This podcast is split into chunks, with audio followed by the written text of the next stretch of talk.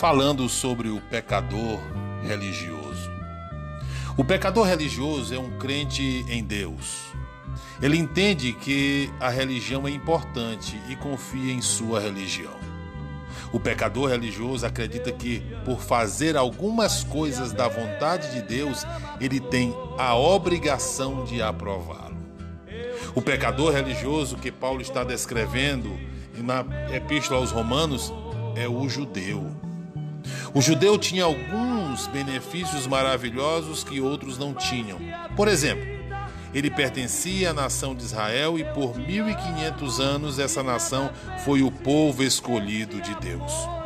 Foi a nação de Israel que Deus outorgara uma lei escrita por meio de Moisés no Monte Sinai. Os judeus tinham a tendência de crer que eram melhores do que os demais povos e que a religião deles os salvaria.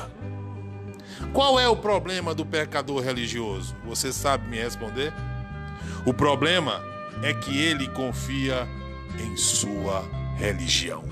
Que Deus nos abençoe em Cristo Jesus.